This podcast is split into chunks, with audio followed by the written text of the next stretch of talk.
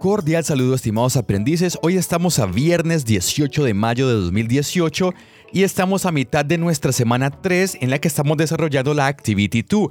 Recuerden que esta semana estamos trabajando principalmente en la expresión de gustos y preferencias respecto a los temas de animales y deportes. Un apunte importantísimo. Ojo con el auxiliar do. Debemos siempre recordar incluir el auxiliar do porque se nos está quedando a veces sin poner en los ejercicios, especialmente en el que en el de Sports and Animals, se nos está olvidando ponerlo. ¿Qué es el auxiliar do? Es una partícula, una partícula muy importante al momento de formular frases interrogativas y frases negativas sobre gustos y preferencias. Es obligatorio utilizarlo, es obligatorio incluir, incluirlo, siempre debe estar allí en interrogaciones y, y, negaciones perdón, sobre preferencias. Entonces, si voy a hacer una pregunta sobre una preferencia, debo comenzarla con el auxiliar do.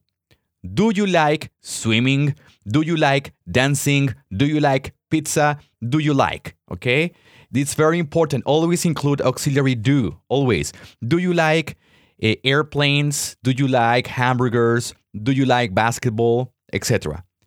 De la misma forma, ese do debe ponerse de forma negativa para, pues obviamente para las negaciones. Pero esta vez hay dos opciones. Puedo ponerlo de manera separada, o sea que sea do not, ¿ok? I do not like volleyball.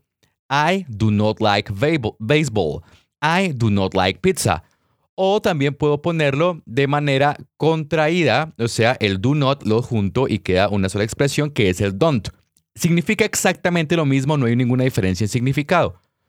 Entonces un ejemplo sería, I don't like uh, golf, I don't like rugby, I don't like pizza, I don't like pasta, etc. ¿Listo? Entonces, obligatorio, negación e interrogación va el auxiliar do.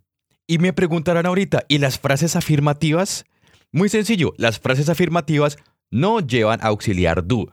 Por ejemplo, sería solamente I like dancing, I like football, I like swimming. Y eso sería todo. Listo, estimados estudiantes, muchísimas gracias por escuchar un nuevo episodio de English Online de su radio en línea para este curso de English That Works Beginner. Mi nombre es David Pérez y nos vemos en un próximo episodio. Hasta la próxima. Thank you and goodbye.